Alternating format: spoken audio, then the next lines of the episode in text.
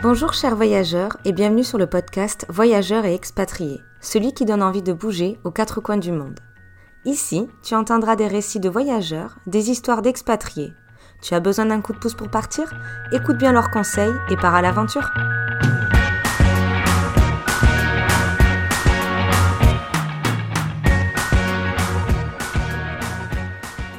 Chers voyageurs et bienvenue sur ce nouvel épisode. Aujourd'hui nous sommes en compagnie de Mélanie qui vit en Australie depuis 2007. Mélanie, je te laisse te présenter. Merci Maëlle. Et oui, bonjour à tous. Mon nom est Mélanie. Et puis, ben oui, je vis en Australie avec mon mari maintenant depuis 2007. Nous avons un petit garçon de 3 ans et demi qui s'appelle William. Et euh, bah, je tourne une école de plongée ici à Cairns, dans le Far North Queensland. C'est euh, dans les tropiques, c'est sur la barrière de corail, donc euh, c'est plutôt spectaculaire. Et ouais, bah, c'est, il y a toujours des choses qui se passent. Hein. C'est, les tropiques hein. en ce moment, entre un cyclone qui vient de passer, des inondations, quand c'est sec, on a des feux. Enfin, bref, il y a toujours quelque chose. mais bon, ça reste quand même plutôt paradisiaque. On est vraiment heureux d'être ici. bah, la preuve, on est là depuis 2007, donc ça fait un, ça fait un moment. Euh, mon mari est un chef de cuisine et il travaille sur un bateau de croisière en ce moment. Euh, donc il, est, il, est, il part en fait en mer euh, pour euh, plusieurs semaines d'affilée et, là-bas il va revenir dimanche. Donc on est bien content, le petit il est content, donc c'est un peu comme ça notre vie. Donc moi une école de plongée que je tourne de manière régulière par moi-même vu que mon mari n'est pas là, mais, mais ça va, franchement ça se passe bien et, et, puis, et puis voilà, et puis mon mari qui, qui lui travaille sur les bateaux. Donc euh, pour le moment, notre petite vie, euh, on, est, on est tout heureux, on aime l'Australie, l'Australie est devenue notre pays. Euh, pas du tout l'intention de rentrer en France, mais bon, nous avons des projets à l'avenir qui peut-être nous amèneraient encore à l'étranger, mais ça restera toujours dans, dans, dans, les tropiques, que ce soit l'océan Pacifique. mais voilà, donc pour le moment, ma petite présentation rapide. Maintenant, si tu as des questions, Maëlle, et tu vas en savoir un peu plus, vas-y. Oui, moi je voulais savoir pourquoi vous avez souhaité partir en Australie il y a de ça 15 ans, si je ne me trompe pas, maintenant? Oui, oui, 15 ans, ça passe vite par contre. Hein. C'est vrai que quand on est parti il y a 15 ans, on était, euh, euh, on savait qu'on voulait s'installer tout de suite en Australie, mais sans vraiment savoir à quoi s'attendre, hein, vu qu'on ne connaissait pas le pays.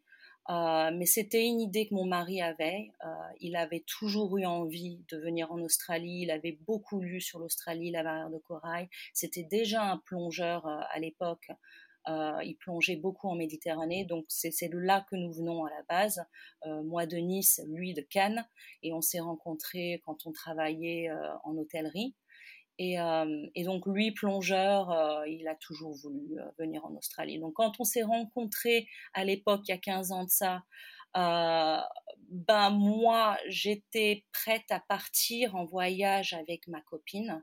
Et mmh ben, les choses ont fait que ça n'a pas pu se faire. Et, et, quand j'ai rencontré donc à l'époque mon petit copain, hein, il me disait ah ben moi je vais partir là en Australie. Est-ce que ça te dit de venir avec moi? Bah oui. Pourquoi pas sauter sur l'occasion?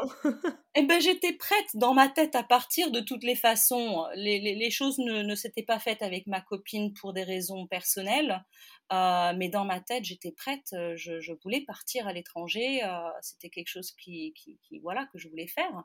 Et, euh, et quand il m'a dit l'Australie, déjà d'une, je me suis dit mais l'Australie, mais c'est où l'Australie? c'est vachement loin. Jamais j'avais pensé en fait à l'Australie. C'était pas quelque chose qui m'était venu euh, à l'idée du tout. Euh, mais donc voilà. Donc euh, bah allez, pourquoi pas? Ça faisait même pas six mois qu'on se connaissait. On s'est dit allez, on part. Et pour moi, voilà, comme je t'ai dit dans ma tête, c'était pas un problème. J'étais contente de partir. Et maintenant, je sais pas si les règles sont toujours les mêmes, mais à l'époque, quand tu devais, euh, quand tu venais en Australie, il fallait avoir les moyens de pouvoir repartir aussi. Donc c'est toujours quand même un billet d'avion aller-retour. C'est jamais juste un billet aller. Et euh, donc, euh, donc, du coup, en fait, euh, l'Australie ne prend pas de risque en fait à faire venir des gens et après ils sont là et ils doivent s'occuper d'eux. Non, non, il y a un billet d'avion pour le retour au cas où si besoin est. Donc Donc, moi, je me rassurais dans un sens en me disant, bah écoute, de toutes les façons, j'ai un billet retour, si ça se passe pas bien, bah je rentre. Et, ça s'est tellement bien passé que bah, 15 ans après, on est toujours ici. Comme quoi, des fois, les, les pulsions, il faut les suivre et tu t'étais préparée, donc c'est juste l'accompagnant qui a changé. Exactement, oui, c'est juste ça qui a changé. Et c'est lui qui a choisi à 15 ans de ça de venir à Cairns pour la plongée. Et donc moi, l'idée me plaisait bien. J'avais déjà fait une plongée quand j'étais enfant, j'avais 12-13 ans, ça m'avait tellement plu, je me suis dit, bah ouais, allez, on s'approche de la barrière de corail, ça m'a tellement plu, j'ai envie de me remettre dedans. Et c'est la première chose qu'on a fait en arrivant ici, on s'est remis dans la plongée. Donc, non, c'était bien, ouais. D'ailleurs, de ce qu'on a pu discuter en off, tu m'avais dit que vous avez eu en gros plusieurs vies dans une vie. Tu en as un petit peu parlé tout à l'heure, vous avez commencé en Australie dans la restauration. Est-ce que tu peux nous expliquer un petit peu votre projet qui a eu lieu quand vous êtes arrivé oui, alors, ben, le meilleur moyen de venir en Australie, surtout si les intentions sont de rester dans le pays, c'est de se faire sponsoriser. Mon mari étant chef de cuisine, euh, il a réussi à, trouver un sponsor très rapidement. Ça fait partie en fait des, euh, des, euh, des occupations que l'Australie a besoin. Euh, ils n'ont pas assez de travailleurs dans certains domaines, donc ils acceptent plus facilement euh, des travailleurs dans ces domaines euh, dont ils recherchent pour venir et se faire sponsoriser de manière facilement. Donc mon mari, il n'a pas eu de problème avec ça, il a trouvé rapidement. Moi, ça a été un petit peu plus dur parce que j'avais pas plus de d'expérience à, à, prouver. Lui, ça, fait déjà, ça faisait déjà quelques années qu'il était chef, et chef était en, en grosse demande. Moi, je travaillais en hôtellerie, mais euh, juste en réception. Donc, ils ne recherchent pas forcément ça. Donc, voilà. Ce que je veux dire par des domaines de travail, c'est même si c'est l'hôtellerie, la restauration, tout dépend en fait de tes qualifications. Il y a certaines qualifications qui vont te permettre de trouver un sponsor plus rapidement que, d'autres. Euh, donc, moi, ce qui s'est passé, c'est que donc Fred a réussi à se faire sponsoriser et moi, je me suis faite. Euh, euh, sponsorisé par lui, entre guillemets, en tant que visa. Euh, ça s'appelle spousal visa. C'est un, visa de. Euh, comment on dit En tant que. de conjoint? Un conjoint, voilà. Un, visa, un visa de conjoint. Euh, donc, euh, il a fallu par contre prouver deux ans de relation et du coup, on n'avait que six mois. donc, c'était c'était un peu juste à ce niveau-là. Non, on a attaqué les démarches en fait un an après, un an et demi après. Donc, euh, donc on avait déjà un petit peu plus de preuves en fait comme quoi notre relation fonctionnait et que voilà, on pouvait prouver que ce visa, le spouse visa, le visa conjoint pouvait avait, pouvait fonctionner en fait pour nous. Donc, Parce que ça, tu es, tu as commencé avec un visa, un PVT, comme on dit Alors, je ne sais pas ce que c'est le PVT, mais c'est un, visa de, de, Vacances-travail, c'était. Vacances-travail, c'est ça, oui. C'est un visa vacances-travail qui est pour un an et tu peux renouveler une deuxième année si tu travailles dans certains milieux comme l'agriculture. Encore une fois, ça dépend de là où ils recherchent. Mmh. Nous, on voulait à tout prix éviter ça, par contre, on voulait trouver un sponsor avant. Donc le sponsor avait été trouvé dans la première année pour Fred, c'était pas un problème. Et moi, pendant les démarches du visa conjoint, j'avais un autre visa qui me permettait de, trouver le temps de réunir tous les papiers parce qu'il en fallait. Hein. C'était pas facile et en plus de ça, ça coûte de l'argent. On a dû dépenser, euh, je sais pas, au moins 10 000 dollars rien qu'en visa, euh, en, avocat pour pouvoir rentrer euh, en Australie, pouvoir rester en Australie. Donc ça a un coût. Et quand on est parti, attention, quand on est parti tous les deux, on n'avait que 2000 dollars dans nos poches. Hein. Donc l'argent, on l'avait pas, on l'a fait en fonction, on a travaillé, on a pu euh, mettre des sous de côté et se payer les avocats, se payer, euh, se payer le, le, visa. Donc euh, c'est possible même quand on part avec pas grand-chose dans la poche. Hein. D'accord. Mais en tout cas, au moins là, ce qui montre, c'est que vous avez réussi à faire toute cette procédure et pour maintenant à travailler euh, on va dire, sans forcément être sponsorisé maintenant en Australie? Ou vous avez besoin encore d'être sponsorisé? Non, non, non. Donc tu peux venir euh, avec un visa travail, euh, visa vacances travail, c'est comme ça que ça s'appelle, c'est ça? Working holiday en, anglais. D'accord. Et donc là, vous aviez monté du coup un restaurant, un hôtel pour votre première vie professionnelle en Australie?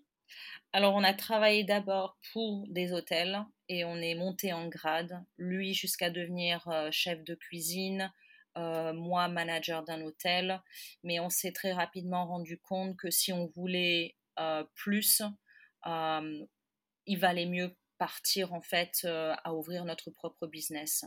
On préférait en fait une avenue où on pouvait travailler pour nous-mêmes et mmh être nos propres boss que de travailler pour des compagnies où on n'était pas particulièrement euh, euh, aligné avec leur manière de fonctionner.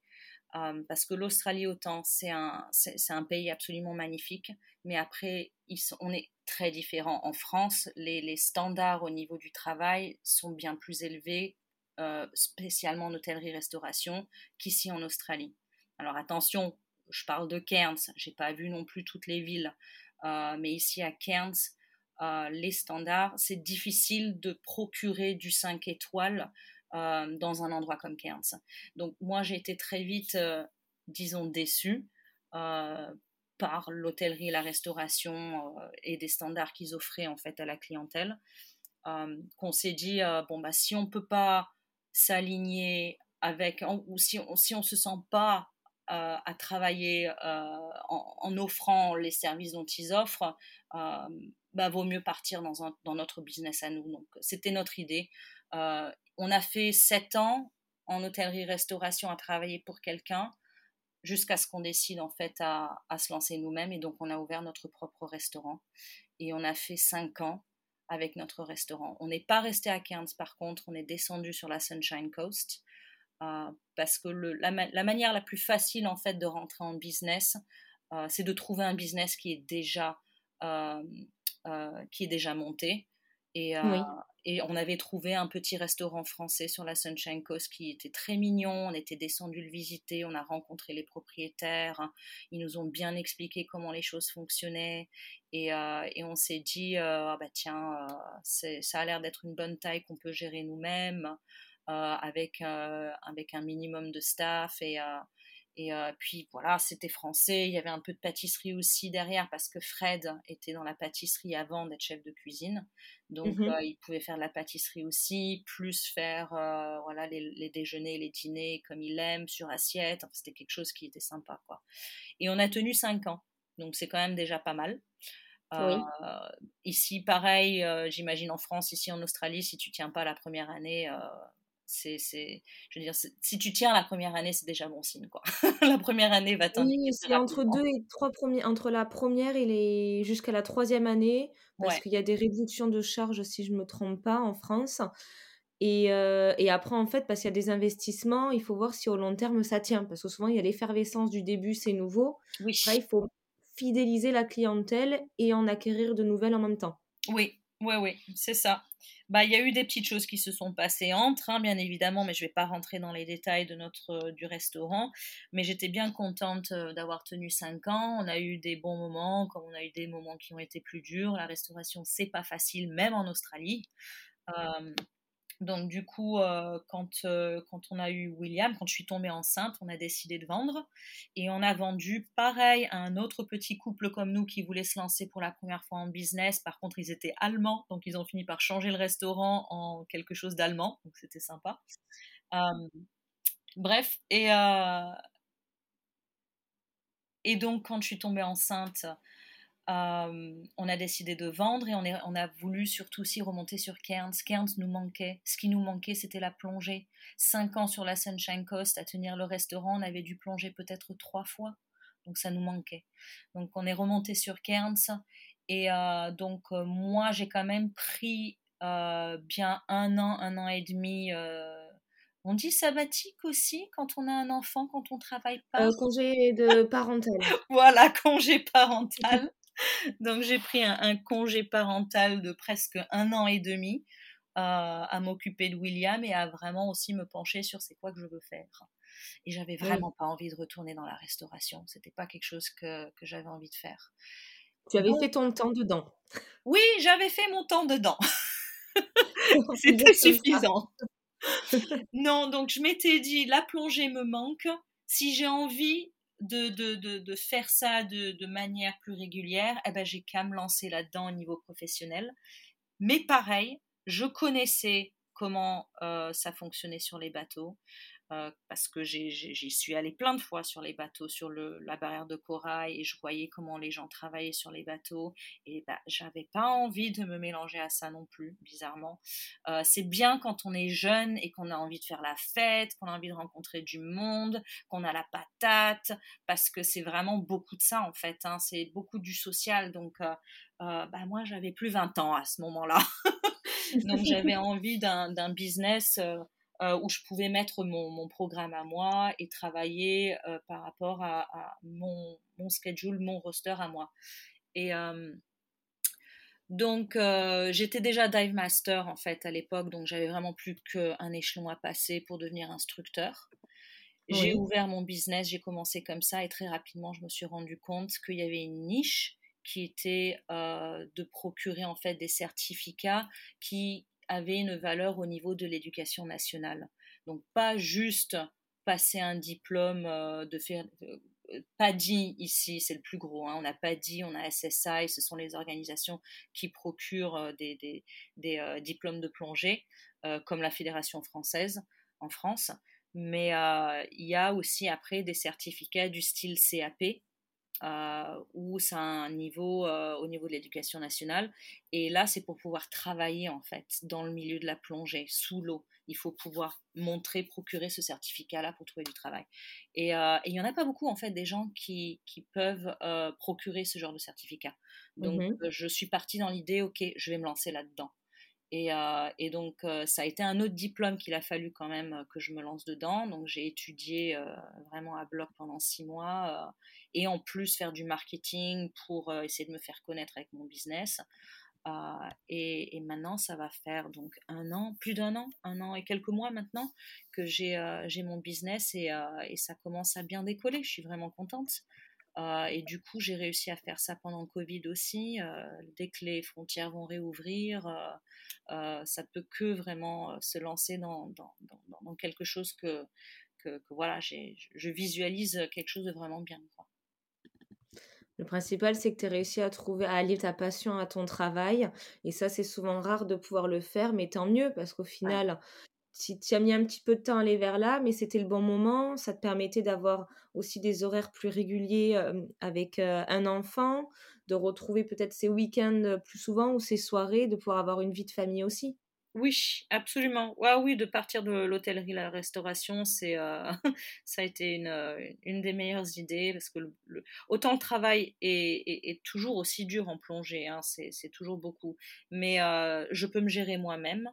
Euh, ce sont les étudiants qui sont là pour quelque chose de bien précis, donc ils vont se donner à fond pour avoir leur certificat. Euh, alors que dans la restauration, les gens sont trop difficiles, les clients sont difficiles. Et ça, c'est partout. Hein. Pardon, j'espère que c'est pas moi qui digne. Si, c'est moi qui digne.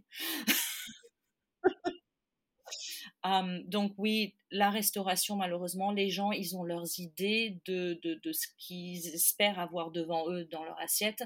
Et autant on peut procurer exactement la même chose pour deux personnes différentes, leurs goûts vont être différents. Donc ils vont avoir une expérience différente et ça peut, ça peut plaire à l'un comme ça peut ne pas plaire à l'autre. Donc c'est vraiment difficile de plaire à tout le monde. C'est vraiment, vraiment pas facile. Hum, pardon, hein, je coupe, je réfléchis en fait à ce que j'allais dire après, mais vas-y avec une question Maëlle. Il n'y a pas de souci. Moi, je voudrais savoir par rapport à tout ce que tu nous as dit, tout ce que vous avez pu vivre à deux, si tu avais trois conseils à pouvoir dire, à donner à une personne ou à une famille qui souhaite venir s'installer en Australie, qu'est-ce que ça serait?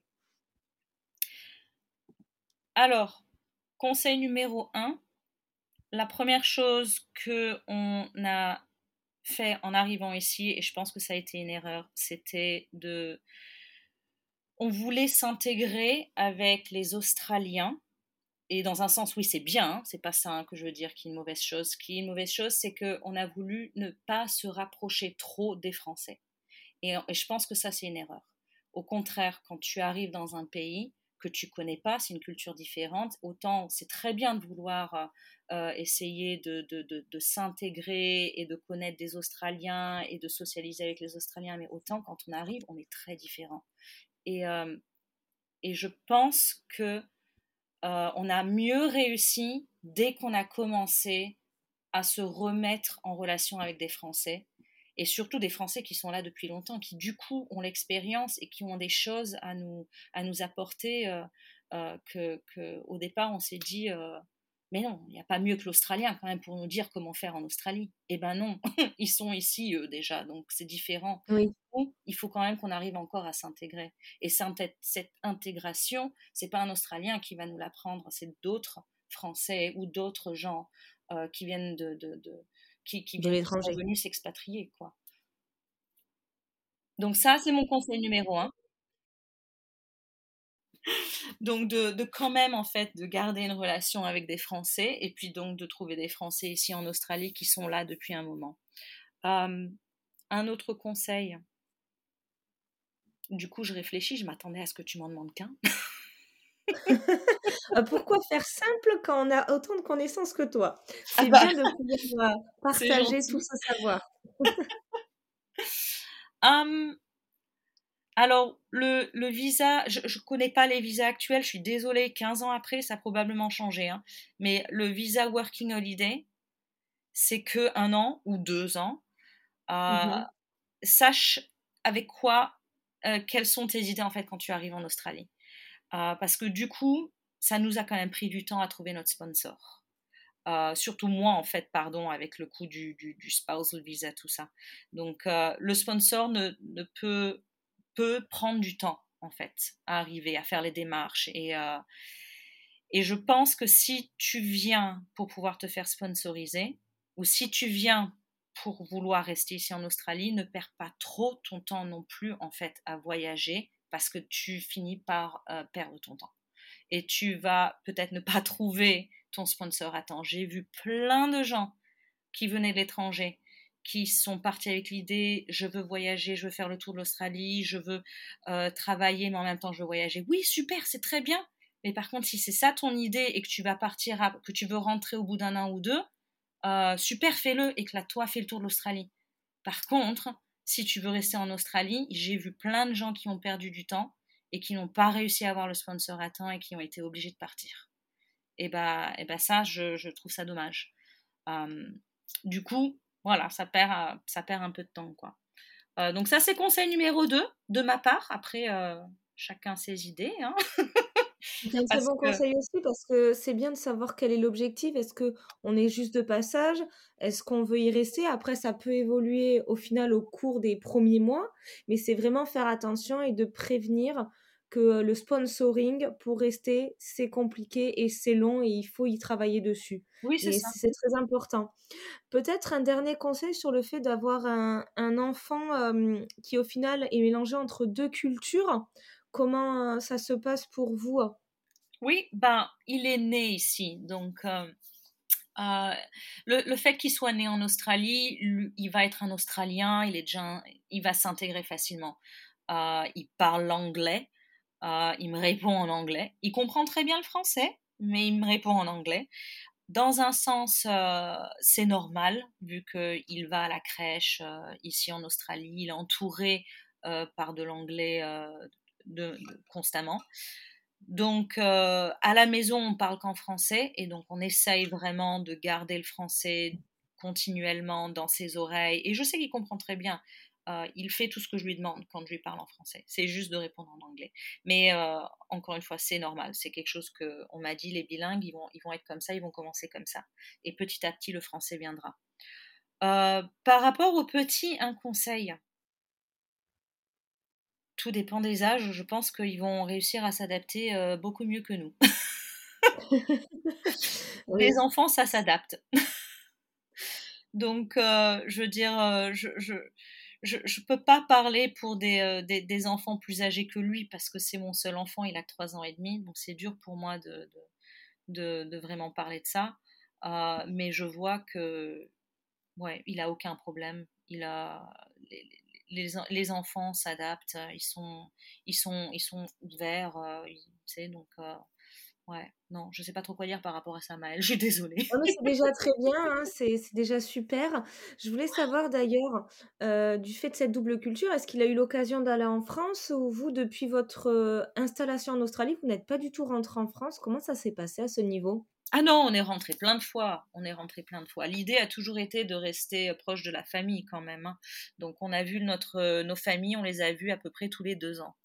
Euh, l'idée était que tous les deux ans, c'est ou bien eux qui viennent nous voir, ou bien nous qui rentrons en France. Et, euh, et ça a toujours bien fonctionné jusqu'à présent. Bon, à part avec Covid, là, du coup, ça, ça a rendu un peu les choses difficiles. Mais j'ai une très bonne nouvelle à annoncer à nos auditeurs. Euh, ça y est, les frontières, elles ouvrent. et, et, ça, j'ai annoncé ça à ma mère aujourd'hui. Qu'est-ce qu'elle a fait? Bang, elle a booké son vol. ah, mais parfait. Hein. Parce que c'est vrai que ceux qui étaient en Australie, ils ont eu l'occasion, ceux qui étaient en PVT, de pouvoir le voir prolonger exceptionnellement parce que soit ils restaient là-bas, soit ils repartaient, mais ils ne pouvaient pas du tout revenir. Et certains ont pu voir prolonger pas que de... Normalement, c'est qu'un an, on peut le prolonger à une deuxième année en faisant, je crois, 88 jours euh, dans les champs, dans les fermes ou autres services où il manque du monde. Et ils mmh ont réussi à le prolonger une troisième année pour certains. Oui, oui, j'ai entendu la même chose, oui. Après, je peux pas dire. Ça, ça peut être avantageux pour certains. Oui, c'est euh, ah non, c'était c'est sûr que pour certaines personnes, euh, ça, ça, ça, a dû être positif hein, de pouvoir rester en Australie une année de plus. Euh, surtout si tu es ici pour voyager. Et puis, bon, bah, la demande au niveau du travail, il y en avait quand même, hein, parce qu'il y a eu moins de, de moins de, de, travailleurs qui sont venus de l'étranger vu que les frontières sont fermées. Ils sont obligés de fonctionner avec ce qu'ils ont dans le pays.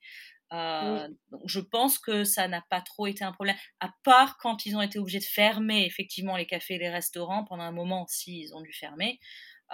mais du coup, je n'ai pas beaucoup entendu parler de d'expatriés, enfin de voyageurs euh, euh, qui avaient des problèmes euh, à cause du Covid. D'accord. Non, j'ai pas, pas entendu trop parler de ça. D'accord. Euh, je voulais juste rebondir sur une autre, sur le sujet de tout à l'heure où on parlait de la France. Moi, je voulais savoir, donc c'est bien que vous ayez pu trouver un rythme de vous voir tous les deux ans avec vos familles, soit c'est eux qui viennent, soit c'est vous. Donc ça, c'est super bien parce que en étant éloigné, c'est compliqué des fois de maintenir les liens, mais avec la technologie, on peut facilement communiquer ensemble. Je voulais savoir s'il y a vraiment quelque chose qui vous manque de la France? Oh oui, plein de choses. Comme quoi La nourriture euh, bah, je suis du sud de la France, alors euh, bon bah moi euh, pastis pétanque, saucisson, le vin, voilà plein de choses comme ça, ça me manque. Oui, la nourriture me manque énormément. mais après, quand on rentre en France, alors oui, je vais je, je vais manger pas mal les premiers jours, prendre 3, 4, 5 kilos à chaque fois que j'entre en France. Mais il y a aussi ce, que, ce dont je me rends compte, c'est qu'à chaque fois qu'on rentre, euh, ce qui nous plaisait était la vieille France. Donc, nous, nous, pour nous, la France, elle s'est arrêtée il y a 15 ans de ça. Et, et, même il y a 15 ans de ça, il y avait des choses déjà qui me dérangeaient, sinon je ne serais pas partie hein, de la France. Mais, euh, euh, je veux dire, je, pense que c'est notre vieille France qui manque. Donc autant, oui, la France me manque, mais autant quand je rentre en France, je ne retrouve pas non plus ce que je recherche à 100%. Donc du coup, je prends, tu vois, ce que je peux, euh, euh, ce que je peux avoir de bon qui me, qui me fait du bien. Mais après trois semaines, je suis quand même contente de rentrer en Australie parce que je, je, je, revois les raisons pourquoi je suis partie c'est le principal, c'est de savoir que si on est parti, c'est pour une bonne raison et que la raison est toujours là. Donc ça, c'est super important à savoir, euh, de pouvoir revenir de temps en temps. Et d'ailleurs, par rapport à ça, est-ce que vous avez de nouveaux objectifs, de vouloir rester en Australie, de vouloir rebouger, comme tu disais un petit peu à un moment? Est-ce que prochainement, vous savez un petit peu ce que vous faites ou pas du tout encore? Bah, je suis quand même toujours euh, dans les débuts avec mon business, hein, ça fait qu'un an. Donc pour le moment, mon objectif est, toujours de pousser dans mon business. mon mari, lui, il a attaqué en tant que chef de cuisine, maintenant à travailler sur des bateaux de croisière qui vont autour de l'Australie. Euh, maintenant que les frontières vont rouvrir, il, va probablement partir un peu, un peu plus euh, offshore, comme on dit, plus loin. Mais il est parti avec l'idée en tête de devenir un, capitaine de bateau. Donc ça va prendre son temps, mais on va à l'avenir, ce qu'on aimerait, c'est pouvoir combiner notre passion du bateau avec la plongée et faire ça de notre bateau à nous. Mais ça va prendre encore quelques oh, années, on n'y est pas encore. idée. on n'y est pas encore. Mais l'idée. Ouais, mais c'est une très bonne idée déjà. Donc oui, encore une fois, ce qui est important en fait, c'est de visualiser ce qui nous plaît, de voir nos passions et comment y arriver. La restauration, l'hôtellerie, c'était pas notre passion. Ça nous a amené quelque part, et grâce à ça, on est en Australie quand même, donc euh, je ne vais pas cracher dessus, mais euh, je sais très bien que l'hôtellerie, la restauration n'allait pas être quelque chose que je voulais faire toute ma vie non plus. Ma passion, c'est la mer, et j'ai toujours aimé euh, faire du bateau, j'adore la plongée. Euh, je viens de me rendre compte d'une passion euh, qui est d'enseigner la plongée. Donc d'enseigner en fait quelque chose qui te plaît, c'est magnifique. J'adore voir mes étudiants avec les yeux pleins d'éclat où on revient de plonger, ils enlèvent leur régulateur et leur masque et ils sont éblouis parce qu'ils ont vu sous l'eau. c'est magnifique. Moi j'adore ça. Donc, euh, du coup, je veux garder ça comme passion, mais j'aime aussi euh, le bateau. Et moi, la plongée, pour l'instant, mon business, je ne le fais pas sur la barrière de corail, je ne le fais pas d'un bateau, je le fais en lac. Donc, c'est quand même très différent et il me manque encore quand même euh, les beaux poissons, le corail. Petit à petit, petit à petit. Voilà, exactement. Donc ça va, ça, on, va y arriver, on va y arriver. Mais donc du coup, mon, mon, mari a fait toutes les démarches pour pouvoir travailler en tant que chef sur un bateau, pour qu'il puisse maintenant passer euh, d'autres grades, d'autres stades pour tout doucement euh, faire les niveaux pour devenir capitaine. Donc euh, encore une fois, ça va prendre son temps. C'est pas quelque chose qui va se faire du jour au lendemain. Il y a beaucoup de, de d'étapes pour y arriver et des années d'expérience euh, dans, la marine.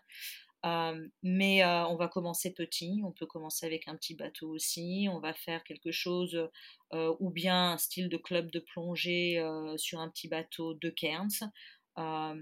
mais notre vraiment au, au loin, ce qu'on aimerait faire, c'est avoir en fait un catamaran, vivre sur un catamaran, faire les îles du Pacifique et permettre aux gens de venir nous rejoindre là où on est et de les faire plonger là où on est.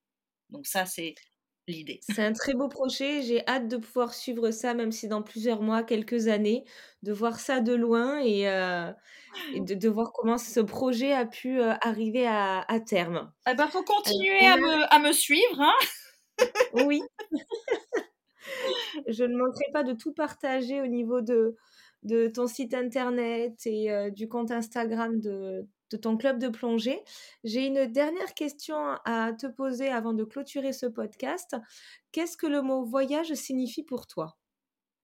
Oh, voyager, c'est découvrir le monde. C'est on a on a tellement de beauté sur cette planète qu'il faut il faut voyager et découvrir un maximum on fait, on fait tellement de choses qui sont pas bien pour notre planète.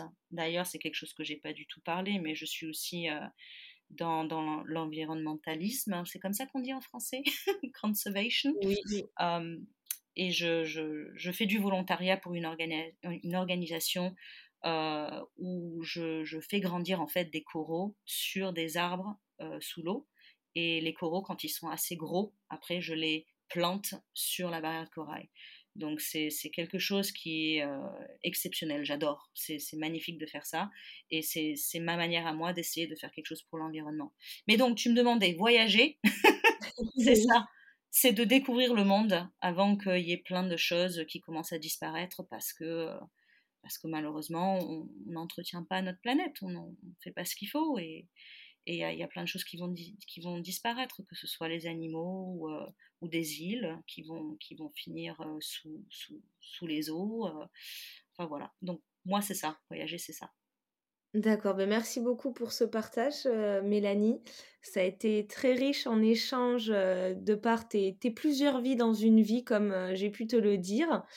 Euh, j'espère que ça aidera des, nos auditeurs ou auditrices à pouvoir se lancer dans une aventure et savoir qu'on peut rester plusieurs années d'une certaine manière en Australie, il faut travailler le côté administratif, mais c'est possible et euh, vous en êtes très heureux et vous trouvez votre équilibre. Absolument. Donc, merci à toi pour ces échanges. Ah, avec plaisir, vraiment avec plaisir. Et s'il y a qui que ce soit qui a envie d'en savoir un peu plus, euh, euh, je suis très ouverte. Donc, tu, tu, peux m'envoyer un email, vous pouvez m'envoyer un email, c'est pas un problème. C'est retenu, entendu. Merci à toi d'avoir écouté le podcast jusqu'à la fin. J'espère que cet épisode t'aura fait voyager le temps de quelques minutes. N'hésite pas à donner ton avis sur la plateforme où tu l'écoutes. À la prochaine!